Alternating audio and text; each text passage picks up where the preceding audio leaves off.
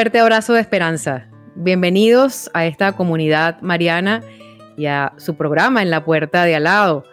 Encantada y feliz de estar una vez más junto a ustedes. Mi nombre es Isabel Orellana. Soy locutora católica, certificado número 59214. Mamá, también esposa. Y me permito entonces caminar junto a ustedes en torno a un tema que, sobre el que he meditado mucho y quisiera que me acompañen también a esta hora. Quiero invitarlos a participar. Les recuerdo que estamos en este momento en nuestras redes en la web. Pueden ubicarnos en www.radiomariacol.org. En YouTube estamos como Radio María Colombia Oficial. En el Facebook también estamos como Radio María Colombia. También este programa se está transmitiendo a través del eh, X, antiguo Twitter, y demás plataformas y frecuencias radiales. Muy feliz por esta oportunidad. Hoy estaremos dando una nueva mirada a la santidad. Ese va a ser el tema que vamos a tratar hoy. Una nueva mirada a la santidad. Y me permito entonces contarles que hubo dos episodios que viví recientemente que me inspiraron y me impulsaron a este conversatorio junto a ustedes y también el documento que nos deja el Papa Francisco Gaudete et Exultate. Pero antes de continuar, yo quisiera que por favor oremos juntos un ratito, muy breve. Y les digo muy breve porque también inspirada en una experiencia que viví hace un par de días en el Santísimo Sacramento, en donde me permití hacer silencio profundo interiormente, solamente también recordando a, nuestro beato Carlo Acutis, Solamente en ese momento oré así y se los voy a compartir. Aquí estoy. Y así nos enseña ese beato, tantas cosas que nos enseñan nuestros santos y beatos. Pero vamos a decir juntos en esta oportunidad, aquí estoy, aquí estamos. Y voy a añadir a este aquí estoy o aquí estamos, hágase. Vamos a repetir lentamente y convertimos esa frase cortita en una profunda oración aquí estoy, hágase tu voluntad y no la mía. Amén y que así sea.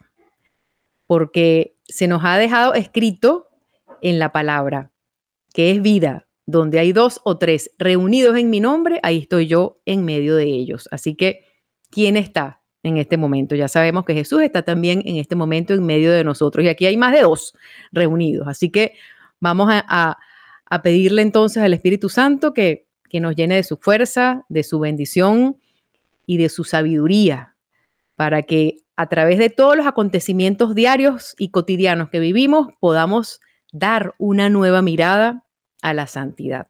Aquí estoy. Hágase. Qué difícil es ese hágase. Hágase tu voluntad. Y yo les confieso abiertamente que a mí me cuesta muchísimo esa última palabra, el hágase. Nos cuesta mucho seguir la voluntad de Dios, porque muchas veces queremos que sea nuestra voluntad. Y nuestra oración entonces, en lugar de un hágase, se convierte en una oración impositiva, en donde queremos nosotros imponerle a Dios lo que Él debe hacer. Y Él sabe qué es lo que nos conviene. Y cuando nosotros decimos hágase y unimos la voluntad de Dios a la nuestra, comienzan a suceder cosas maravillosas en nuestras vidas. Y ese hágase no quiere decir que nos vamos a quedar sentados para que las cosas pasen. No, tenemos que luchar, tenemos que poner de nuestra voluntad, de nuestro esfuerzo, de nuestra constancia, de nuestra perseverancia, pero siempre Dios tiene la última palabra. Y en este hágase y en este silencio y en este decir aquí estoy, Dios va hablando a nuestros corazones y nos va inundando de una fortaleza y de una comunicación verdaderamente sobrenatural, pero que se lleva a lo humano, a lo cotidiano, y eso es lo que quiero intentar transmitirles. Les decía al principio, cuando comencé a presentar el programa, que hubo dos acontecimientos vividos hace un par de días que me impulsaron a este conversatorio. Vamos a empezar por el más reciente y después vuelvo hacia atrás. El más reciente fue un encuentro que vivimos los formadores de que formamos, que estamos eh, vinculados en la comunidad de Radio María Colombia, eh, junto al director de programación, que es el padre Germán Acosta. Vivimos ahí un encuentro en donde eh, se vivió una celebración eucarística y también él nos animó, a ejemplo de San Pablo, y nos acompañó y nos hizo algunas, nos profundizó en torno a este camino de evangelización a través de los medios y nos exhortó, nos exhortó a seguir adelante. Los que vivimos fuera de Bogotá o fuera de otros, de, otros países, como en mi caso que estoy en Caracas, pudimos conectarnos a través de esta modalidad. Y los demás sí se dirigieron directamente a la sede, entiendo que fue en la sede de Radio María Colombia, o no, no recuerdo si fue en una, en una iglesia. El punto es que les puedo decir que yo me sentía como si estuviese, como si se estuviese renovando el discurso de San Pablo, él hablando a aquellas comunidades, porque aquí se está formando también una comunidad digital. Y San Pablo, conforme iba avanzando en su recorrido y en su misión, él iba comunicándose con las comunidades, eh, con sus discípulos también, a través de cartas. Ahí tenemos entonces la carta de San Pablo a los Corintios, a los tesalonicenses, eh, y así.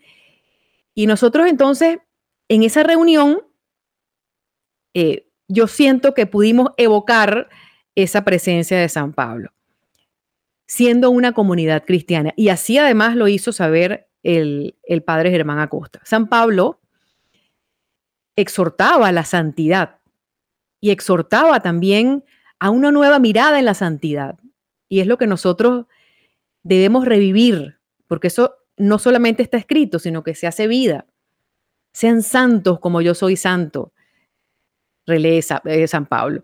Y a lo largo de la historia, también en el Antiguo Testamento, el tema de la santidad está siempre, siempre a flor de piel. Dios es perfecto, Dios es santo y Él nos pide a nosotros ese camino de perfección. Y no es fácil, porque no somos nada perfectos, porque no somos eh, transparentes 100%, porque no somos inmaculados, el único perfecto es Dios. Pero los católicos tenemos a Cristo, Cristo que nos salva, que nos da la fortaleza y por Él entramos en ese camino. Él es perfecto y quiere que nosotros transitemos ese camino de la perfección sin necesidad de que nosotros miremos la perfección como algo rígido, todo lo contrario, siguiéndolo a Él, siguiendo sus enseñanzas, siguiendo sus doctrinas, vamos a alcanzar esa perfección que Dios quiere cuando estemos frente a frente junto a Él. Por eso es que es tan importante entender todos estos procesos. ¿Y quién fue San Pablo? Imagínense ustedes, San Pablo era el perseguidor de los cristianos, nada más y nada menos. Y él tuvo, él tuvo ese encuentro con el resucitado, fue tumbado del caballo y vio, y vio, y pudo ver la realidad. Y el mismo Jesús le habló, ¿a quién estás persiguiendo? Es a mí a quien persigue. Y eso sucede no en esas magnitudes, o a lo mejor sí en esas magnitudes, pero no en el caso de esta servidora que les está hablando, pero también sucede con nosotros ese llamado. Y entonces allí, en esa pequeña comunidad digital y en esa exhortación que nos estaba haciendo el servidor y el director también de esta emisora, yo me sentí que estaba siendo una discípula de San Pablo. Y me sentí animada, eso es muy importante. Unos a otros nos vamos animando en la misión. Y entonces vamos comprendiendo mucho de nuestros procesos. Hay em, otro acontecimiento que me impactó a mí muchísimo y lo voy a comentar, pero ya lo voy a dejar para el final porque quiero ahora hablarles sobre el documento que me inspiró a mí a este conversatorio junto a ustedes, pero también quiero hablarles de que ese, ese documento y esa exhortación que nos hizo eh, el Papa Francisco, eh, llamada Gaudete et Exultate, es el llamado a la santidad en el mundo actual, en esa exhortación el Papa Francisco se refiere a los santos de la puerta de al lado. ¿Quiénes son los santos de la puerta de al lado, queridos hermanos? Y vamos a hacer una breve pausa y luego continuamos con este interesante conversatorio.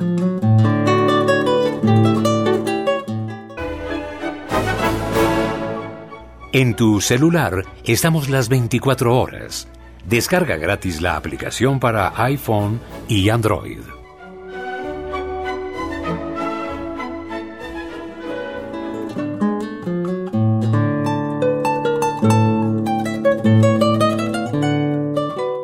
Y de vuelta con ustedes, queridos hermanos que me escuchan. Y estamos en este momento en transmisión para Radio María Colombia. Mi nombre es Isabela Orellana, conductora del programa En la Puerta de Al lado. Y estábamos antes de la pausa conversando sobre una nueva mirada a la santidad.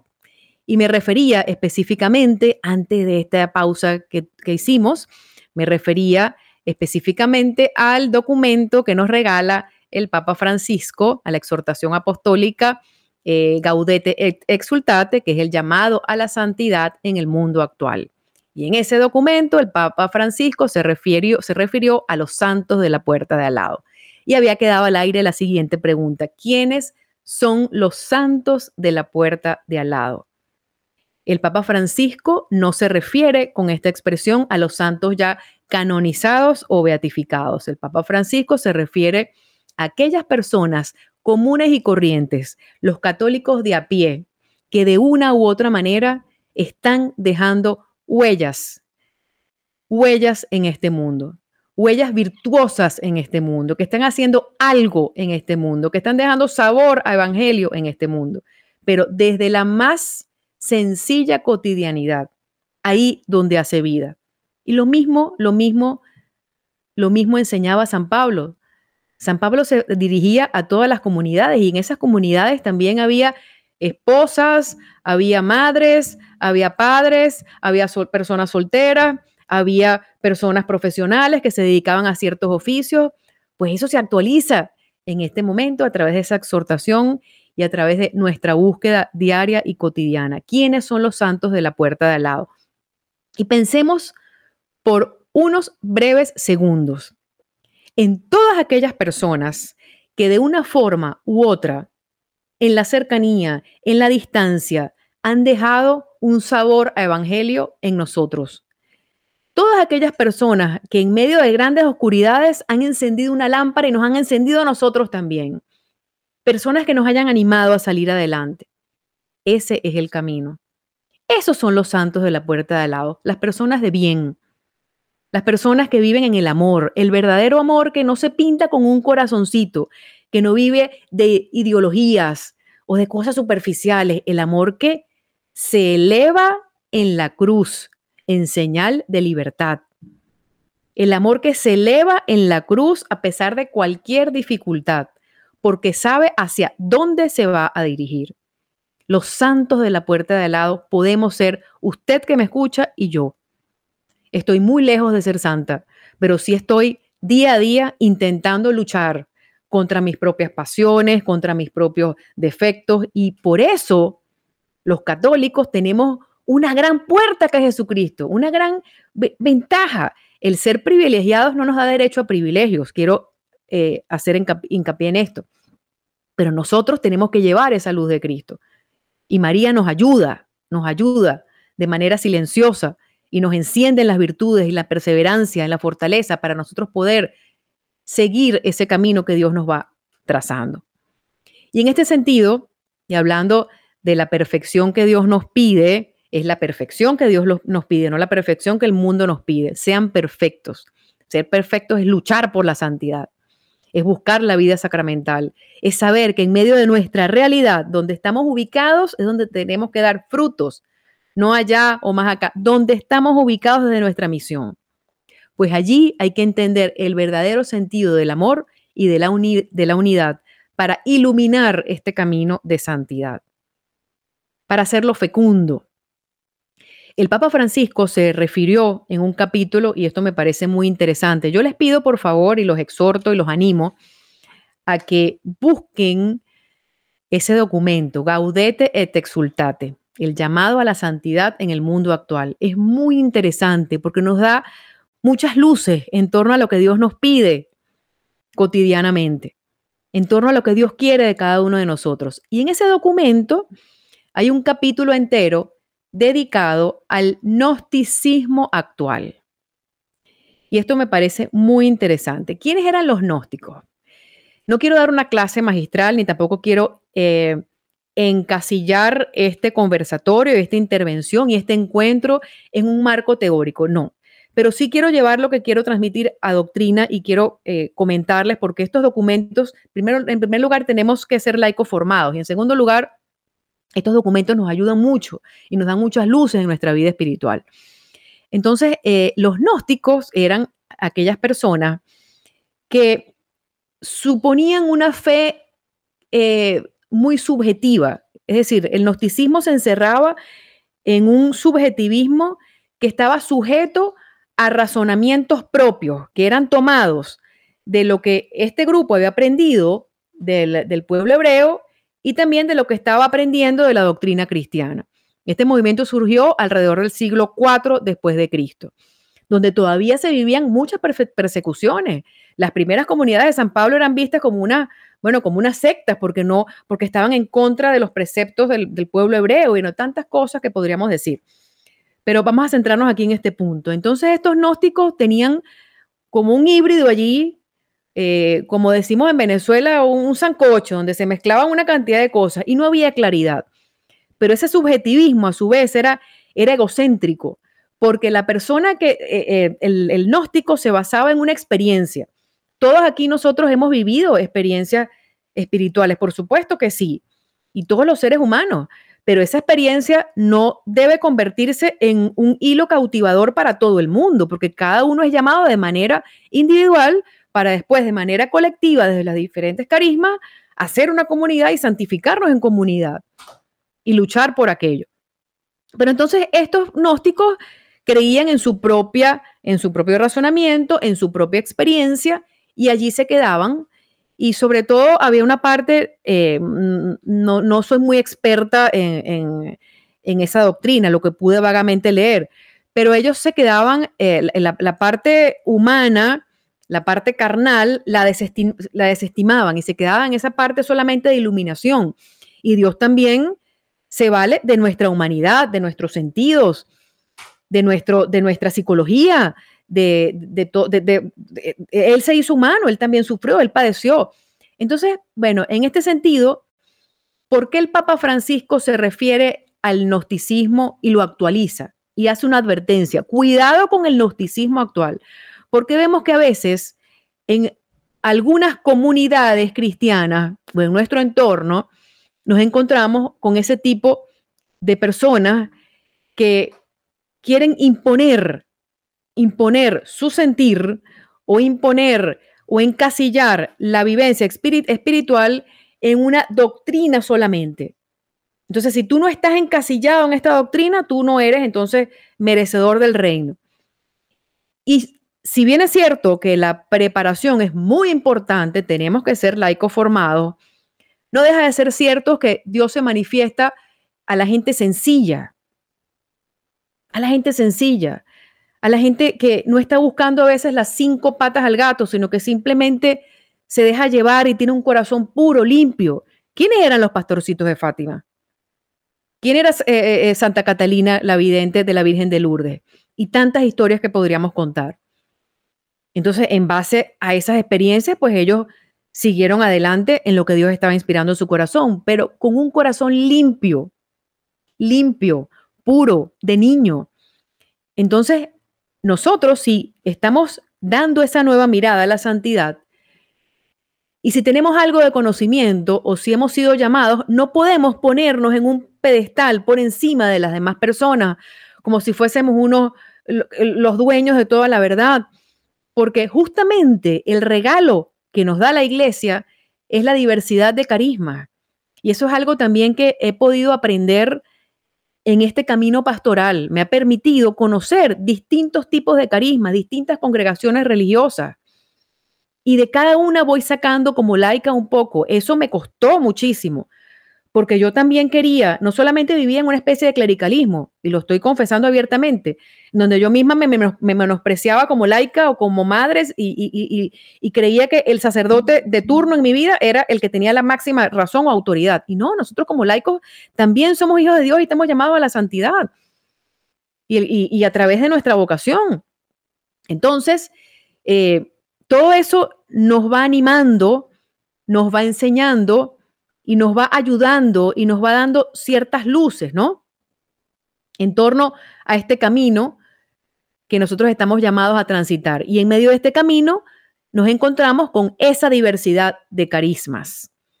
Hay, congregaciones que tienen eh, muy arraigado el carisma contemplativo. Eso es hermoso. Eh, la, la, oración contemplativa es muy importante porque sostiene a la iglesia. Hay otras congregaciones que son más de calle. Las he podido conocer. Están en las calles y como están en las calles, a veces se tienen que vestir como los demás y quitarse por un momento el hábito para acercarse a las personas, para cautivar esas almas. Pues eso también, y se ponen su blue y se ponen sus botas y, ahí están. Pues ahí también está el carisma. Y así tantas personas que están acercando a los demás y que están en, esta lucha por la santidad que he podido conocer. Ahí está la diversidad de carismas y cada uno tiene que entender que de esa diversidad nosotros podemos ser uno solo. Ese es el llamado que Dios nos hace. Y así sucedía en las comunidades cristianas. Había varias comunidades cristianas. Estaba la comunidad de Corintios, estaba la comunidad de Efesios, estaba la comunidad de Gálatas, y cada una con su manera de vivir. Y San Pablo iba exhortando a cada una. Y cada una se iba uniendo en torno a una misión según el ambiente que les tocó vivir, según el contexto histórico que les tocó vivir, según la situación climática también, tantas cosas. Pero cada comunidad tenía un nombre y dentro de esa comunidad cada uno tenía una autonomía, tenía una personalidad. Dios nos llama a tener personalidad, a ser auténticos. Isabela Orellana, quien les está hablando aquí, esta servidora es Isabela. Luis es Luis, Pedro es Pedro, María es María. Cada uno, cada uno va colocando sus dones al servicio. Hay personas que tienen un don de oración bellísimo. Yo no lo tengo tanto. Y les pido a esas personas, oren por mí. Eso no quiere decir que no ore, pero cada uno, cada uno desde su carisma va entendiendo y va haciendo misión o convirtiendo en evangelio su propia vida. Y así en la más sencilla cotidianidad, a veces sin hablar nada, simplemente con el ejemplo, con el propio ejemplo de vida. Y en este sentido, en este, en este conocer de tantos carismas, pues la iglesia está llamada a vivir en esa, en esa unidad. Y también me permito comentarles que hubo otro evento que me impactó profundamente y quiero referírselos, y fue la jornada de oración por la unidad de los cristianos convocada recientemente por el Papa Francisco.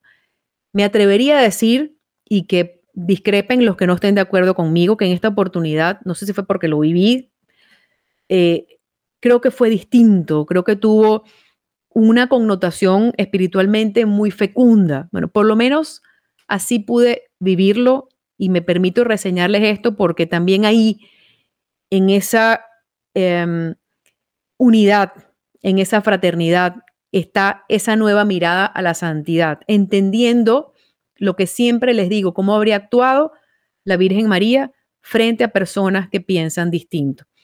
Y yo quisiera invitarlos a participar, porque también queremos escucharlos a ustedes. Recuerden que sus comentarios, sus preguntas, sus sugerencias son muy importantes para nosotros. Y aquí, justamente a través de estos espacios, junto a ustedes, vamos haciendo una comunidad cristiana.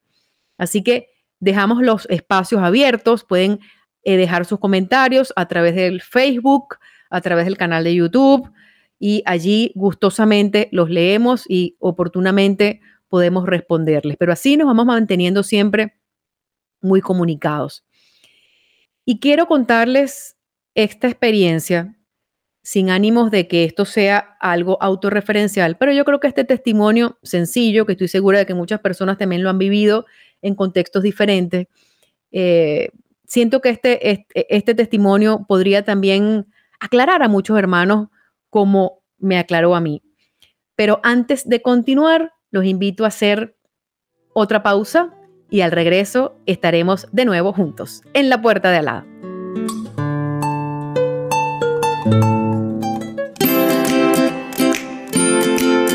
Aún donar por efecti es confiable.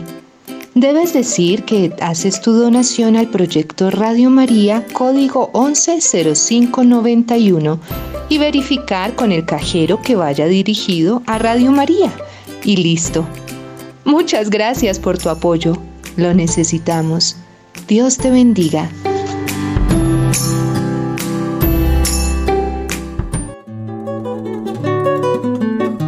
Aquí estamos de vuelta en el programa En la Puerta de Al lado, luego de esta breve pausa. Mi nombre es Isabel Orellana y estamos en este momento conectados a través del streaming de Radio María Colombia en el programa En la Puerta de Al lado, conversando sobre la nueva mirada a la santidad e inspirados en el documento que nos deja el Papa Francisco, la exhortación apostólica Gaudete et Exultate, que resulta de muchísimo provecho espiritual y seguimos abiertos a su participación. Les recuerdo que la participación de ustedes es muy importante para nosotros. Mi nombre es Isabel Orellana y les hablo desde Caracas, Venezuela. Les decía entonces que me, me anima mucho, me animó mucho para entender esta nueva mirada a la santidad a la cual me estoy refiriendo, esa jornada de oración que se vivió eh, por la unidad de los cristianos y voy a contarles brevemente lo que significó para mí ese encuentro, ese evento, esa, esa experiencia. Fui invitada muy generosamente por la, el movimiento de los focolares aquí en Venezuela. Les recuerdo que el movimiento de los focolares fue fundado por Kiara Lubick, y que ahora eso surgió en la Segunda Guerra Mundial. Es un documento, es un movimiento aprobado por la Iglesia, tiene, tiene eh, certificación eclesial, movimiento eclesial, y eh, bueno, eh, son consagradas a Dios en su vida cotidiana, que viven el carisma de la fraternidad y del ecumenismo. Ellos promueven el diálogo interreligioso son católicos, pero promueven el diálogo interreligioso y allí ellos van eh, distintas personalidades profesionales, laicos eh, y consagrados y consagradas se unen a este ministerio para em, vivir la santidad, para luchar por ese cielo que Dios nos promete, desde esa pequeña comunidad y desde esa experiencia del ecumenismo. Es muy difícil, es muy difícil y debe ser muy difícil vivir ese carisma, pero he podido hacer lo propio y he podido identificar lo que Dios me quiso decir a mí a través de ese encuentro. Y tuvimos la oportunidad durante varios días de asistir a diferentes eh, comunidades cristianas. La primera parada a la que yo asistí fue a una comunidad eh, de la iglesia ortodoxa ortodoxa anglicana. Allí conocí eh, cómo vivían su fe, cómo vivían la celebración, eh, cómo vivían eh, su oración. para los ortodoxos, María tiene un papel fundamental, eso me gustó mucho. Y bueno, yo no me dediqué a cuestionar absolutamente nada, simplemente en lugar, porque estoy muy clara en mi fe, soy católica, apostólica y creo en María hasta el último día de mi vida y creo eh, que Jesús está vivo en la Santa Eucaristía y estoy segura de que por Él vamos a entrar al cielo. Y bueno, creo, creo, creo. Más por experiencia que por eh, documentos o por libros, porque Dios hace las cosas también a través de las experiencias. Permite que sea experiencia. Y el punto es que, eh, bueno, estuve allí, después estuvimos en una iglesia, en, primero en una iglesia ortodoxa anglicana, después en otra iglesia ortodoxa eh, griega, muy bonito porque ellos manejan mucho la iconografía y también María eh, ocupa un papel fundamental. Y finalmente, para hacer la historia corta, porque no me va a dar tiempo de expresar todo lo que quisiera expresar, finalmente el último día de la jornada de oración fue en una iglesia pentecostal. Les puedo decir que para mí fue muy difícil acercarme a ese lugar. Eh, bueno, sentía que estaba yendo en contra a lo que dice mi fe, sentía que estaba como, como, bueno, no sé, haciendo algo malo. Bueno, me confundí un poco, ¿no? Pero dije, bueno, esto está siendo llamado o sea, esto es, esto es una, una convocatoria eclesial, nos están llamando a la semana de oración por la unidad de los cristianos y yo voy a ir. Y yo voy a ir. Y les cuento que llegué allí y bueno, como en los otros lugares, muy recibida, muy abrazada. Bueno, era lindo porque después de cada jornada de oración había un compartir y todo el mundo se unía y conversábamos y bueno, tantas experiencias. Pero les cuento que llegué y me senté, primera vez en mi vida que pisaba una iglesia evangélica. No tenía idea de cómo era. Y dije, bueno, Señor, tú me has traído aquí para qué. Y de pronto me entra y estaba acompañada por las focolares, que son, son, son bueno, son prácticamente de misa diaria y, bueno, son católicas. Esto, esto es algo, lo que les estoy comentando está sucediendo. Y de pronto comienzo a sentir un desasosiego. Estoy clara en mi fe. Eh, eh, esto, esto no es para el que esté confundido. Pero comienzo a sentir un desasosiego y empiezo a mirar para todos lados. María, María, ¿dónde estás?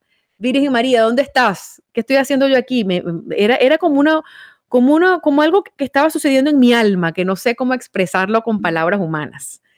Y comienzo a mirar la cruz, pero comienzo también a mirar a María, a, llamar a María con mucha fuerza. Virgencita, acompáñame. Y de pronto siento como un deseo de levantarme del lugar. No, yo creo que yo me voy a retirar de aquí.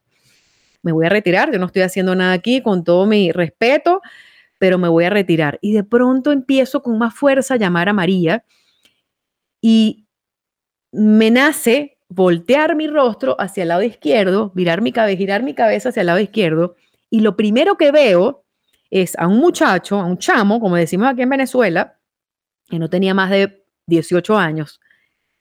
Justamente estaba una persona a mi lado y estaba el chamo eh, a un costado no lo había visto. Y el chamo me sonríe y tenía una franela blanca, pero con la imagen de la Virgen María de este tamaño, le ocupaba todo el tronco.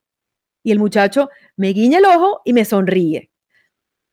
Bueno, yo no les puedo expresar cómo se hizo María presente en ese lugar para decirme, aquí estoy, quédate conmigo, no está pasando nada, no estás eh, haciendo nada malo, no estás pecando con lo que estás haciendo, yo te quiero aquí también.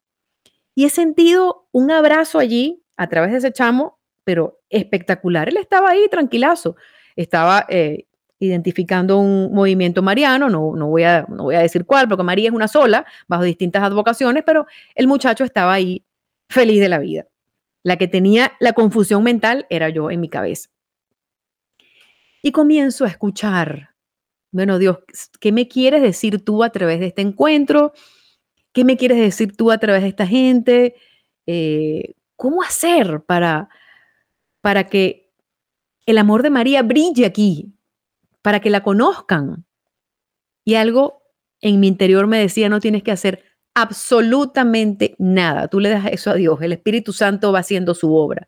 Eso no es problema tuyo. Tú simplemente estás aquí y te vas a unir y vas a dar lo mejor de ti, vas a sonreír, vas a buscar amistad y te vas a unir en, en, torno a un solo centro que es Cristo.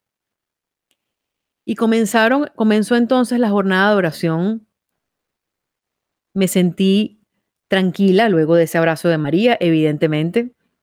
Bueno, sentí que debido también colocarme algo así, pero bueno, no sé, a lo mejor eh, hubiera sido muy provocativo.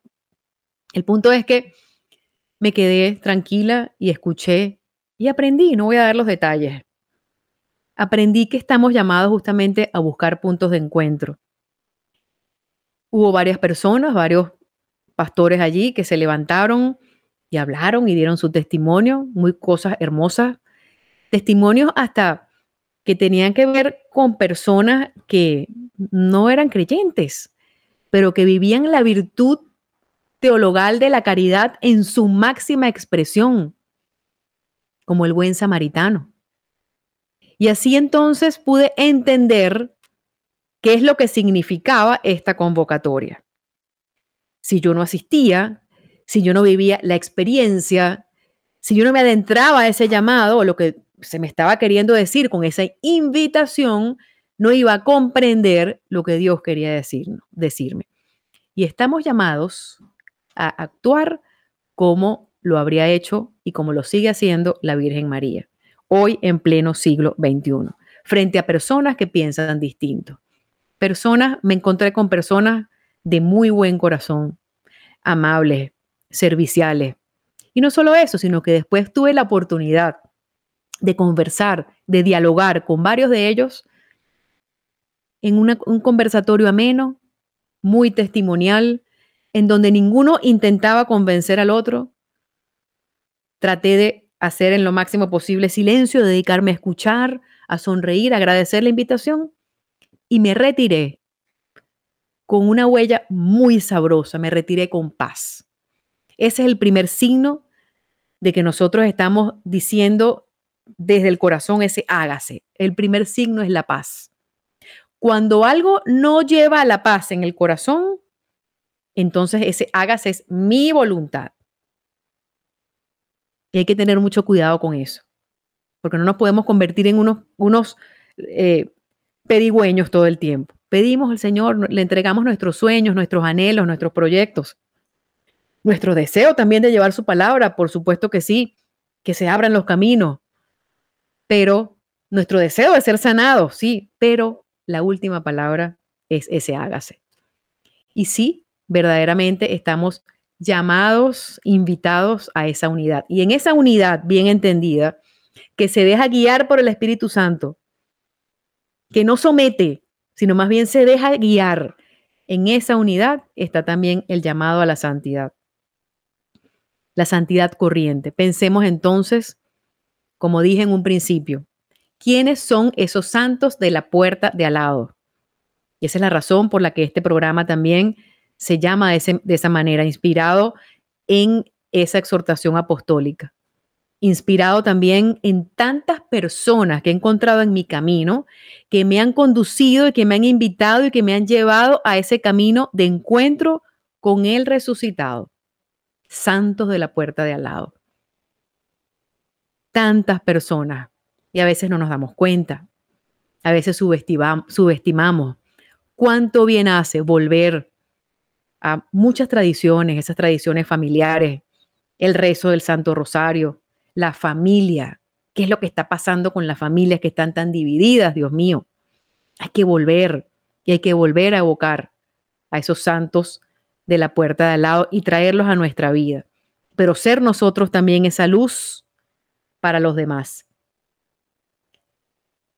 La caridad, la caridad vista libremente. Es una virtud teologal en la que debemos trabajar, no una caridad para que me vean, sino una caridad que se somete, una caridad que lucha por el bienestar del otro, no que se eleva por encima del otro. Hay que ver cuánta caridad silenciosa se hace a través de estos medios. Y digo silenciosa porque muchas veces nuestros rostros son los que menos se ven pero está ahí a través de estas ondas que Dios permite. Y María va liderando esto calladita también, acercando, sana, eh, siendo intercesora ante su hijo para los procesos que sea necesario que, eh, vivir. Y esa caridad, esa caridad que tuvo el samaritano. ¿Qué pasó con el buen samaritano? Yo los invito a leer ese pasaje que nos regala nuestro amigo San Lucas. ¿Qué pasó con ese samaritano? Hubo dos que vieron a un hombre allí herido y siguieron de largo. El samaritano se detuvo, lo atendió al hombre que estaba herido. No solamente lo atendió, sino que lo condujo a un lugar seguro. En determinadas circunstancias de nuestras vidas, en mayores o menores grados, nosotros somos invitados a ser unos buenos samaritanos para descubrir, descubrir en qué consiste la santidad, pero no para que nos vean, sino cotidianamente, cotidianamente. Y así vamos entendiendo. Hace también un par de días viví un episodio muy corriente, pero quiero expresarlo porque yo siento que aquí conectadas también unas personas que ejercen la caridad en grado heroico, estoy segura de que sí madres, padres, bueno, también religiosas, sacerdotes que estén aquí. Y en esa cotidianidad, en esos hechos que a veces no se ven. Estaba justamente en la puerta de una, de una farmacia y me encuentro con un niñito. Y ese niñito pues me pide, me pide comida y comienzo a conversar cotidianamente con el muchachito. Iba a comprar unas cosas, me detuve, sin nada extraordinario, pero voy a contarles esta nueva historia al regreso de la pausa. Pronto nos vemos de nuevo.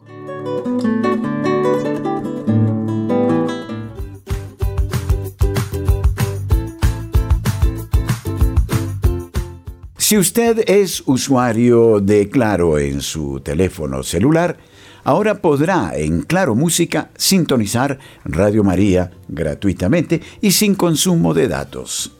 Eso significa que usted puede bajar la aplicación Claro Música gratis, buscar estaciones de radio, localizar a Radio María de Colombia, podrá oírla con una gran calidad de audio y al mismo tiempo sin consumir datos para quienes tienen el servicio de Claro, es oportuno no perder esta ocasión magnífica.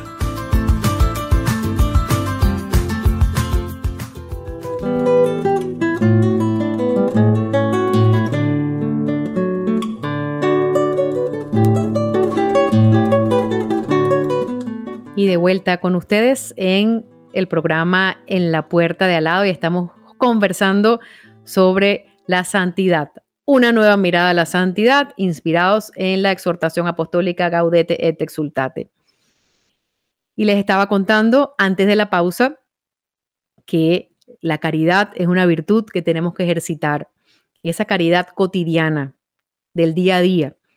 Y me permito entonces en esta línea contarles una historia muy cotidiana que viví recientemente y se las cuento porque estoy segura de que Muchas personas que están aquí conectadas viven la caridad en grado heroico, más heroico que nunca en este tiempo en donde estamos llamados a ser muy caritativos, en las cosas pequeñas, en las cosas cotidianas. Y ahí quiero hacer un corchete porque tenemos que tener mucho cuidado, porque la caridad no siempre consiste en hacer grandes cosas, la caridad en la medida de nuestras posibilidades. Les coloco un ejemplo y eso me lo hizo ver un sacerdote en su máxima expresión. La, calidad, la, caridad, queridos hermanos, nos, nos limpia, la virtud de la caridad, es una virtud teologal preciosa, porque cuando nosotros somos llamados, entonces sentimos un deseo muy grande de hacer caridad y a veces podemos incurrir en, exceso. Si una persona, por ejemplo, eh, un padre de familia, tiene la prioridad de alimentar, de educar a su familia de acuerdo al contexto en el que vive, pues no es que él se va a quedar sin nada porque Dios provee para entonces dárselo al que necesita, porque la primera caridad es en casa, con, con, con, los hijos. Eso hay que entenderlo y hay que vivirlo, ¿no? Y con madurez espiritual. Muchas veces la caridad nos llama a donar nuestro tiempo, a no criticar al otro. Muchas veces la caridad nos llama a ser caritativos con nosotros mismos, a no culparnos tanto. Si tenemos alguna culpa, vayamos al sacramento de la confesión y ya, y ahí Dios nos perdona y nos abraza. Tanto que podría decir, pero no quiero desviarme del tema porque entonces eh, no me va a dar tiempo. Pero les cuento este episodio porque me parece que dentro de lo cotidiano puede ilustrar mucho lo que deseo expresarles en torno a la santidad, el llamado a la santidad de los santos de la puerta de al lado. Estaba en esa farmacia, en esa farmacia y me encuentro con un niñito que me pide que le dé comida que le dé dinero. Sucede siempre. Y a veces seguimos de largo, o muchas personas siguen de largo. Y hay que detenerse, aunque sea con una sonrisa, con lo que se tenga en la mano, con un apretón de mano. No cuestionar, no juzgar, ver, ver, dejarse eh, abrazar por la situación y por lo que está ocurriendo en el momento. Y me pongo a conversar con el niñito y el niñito me dice que, que no vive eh, en la ciudad, que vive a 40 minutos de la ciudad. Y eso me produjo un dolor muy profundo, porque el niñito no pasaba de 8 años. Y le dije concretamente, ¿qué haces, ¿qué haces tú aquí en la calle? Son las ocho y media de la noche, ¿dónde vas a dormir? Señora, yo voy a dormir aquí. Mi abuela está a 40 minutos, yo después mañana, aquí es que vengo a trabajar porque aquí pues me dan de comer y yo tengo una hermana que es más pequeña que yo y se tiene que alimentar y mi abuela está enferma. ¿Qué quiero resaltar con esto? No quiero resaltar eh, en ningún momento que fui caritativa con el niñito y nada, ni, ni me voy a detener en eso. La paz que tenía ese niñito me traspasó, me tumbó del caballo, porque el niñito de verdad estaba lleno de Dios y del Espíritu Santo. Los ojos le brillaban como dos soles y estaba tranquilo.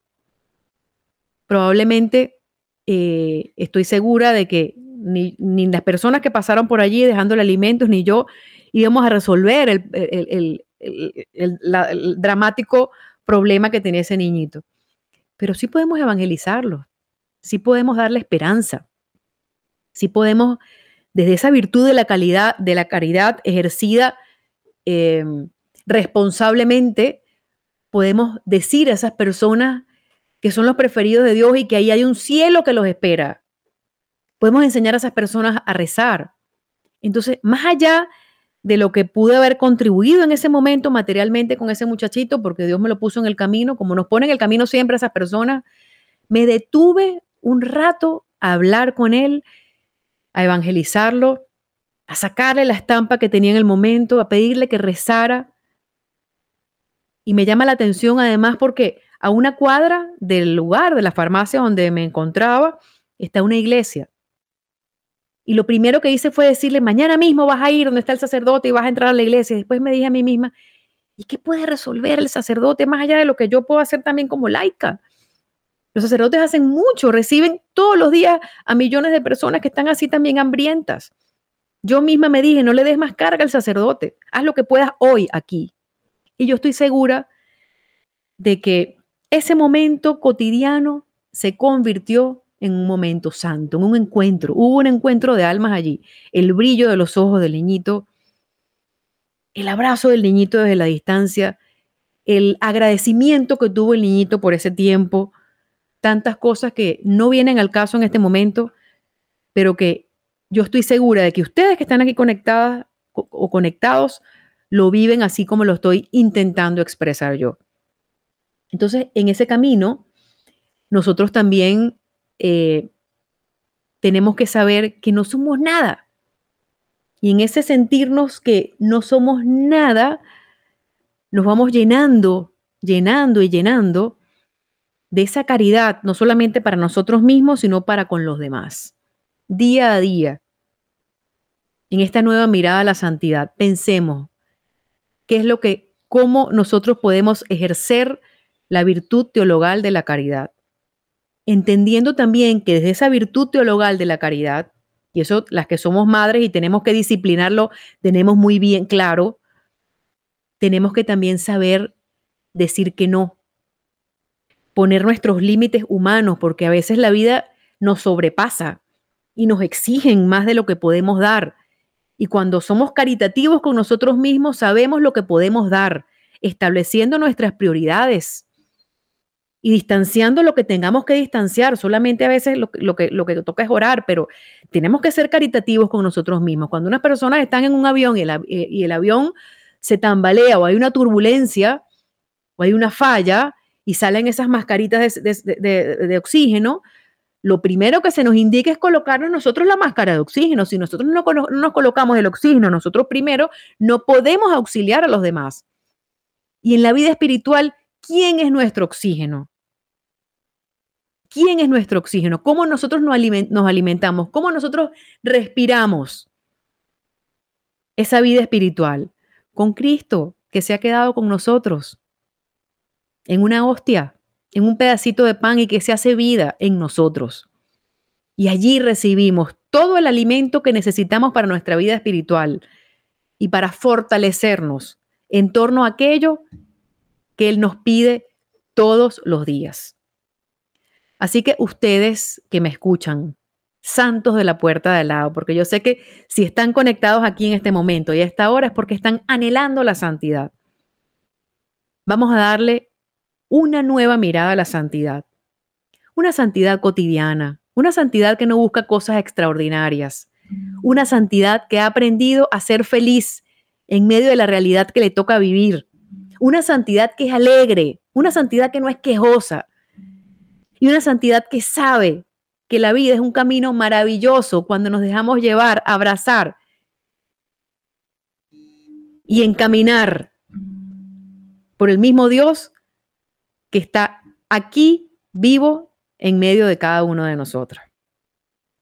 Ha sido de verdad para mí un inmenso placer estar aquí junto a ustedes en este programa. Los invito a hacer luz, los invito a encontrarse con esas heridas que llevan en el corazón, porque la santidad también pasa por esa herida y la santidad la sana. No escondamos esa herida, vamos a abrazar esa herida que está ahí y vamos a compartirla con Cristo para que sea Él a través de María y a través del ejemplo de nuestros santos y beatos y de los santos de la puerta de al lado, que esa herida que llevamos profunda en el corazón pueda ser sanada y que podamos verdaderamente ser esos santos de la puerta de al lado, esos santos que luchan y que se elevan pero en la cruz, a pesar de las diferencias. Muchísimas gracias a todas aquellas personas que se han conectado el día de hoy. Los invito a continuar en sintonía de nuestra programación. Y habló para ustedes Isabela Orellana desde Caracas, Venezuela, para Radio María Colombia en el programa En la Puerta de Al lado. Hasta un próximo episodio. Estamos bajo, estuvimos bajo la dirección del padre Germán Acosta y todo el equipo de voluntarios que día y noche trabaja en favor de la santidad. Seamos entonces los santos de la puerta de al lado. Un fuerte abrazo de esperanza y hasta pronto.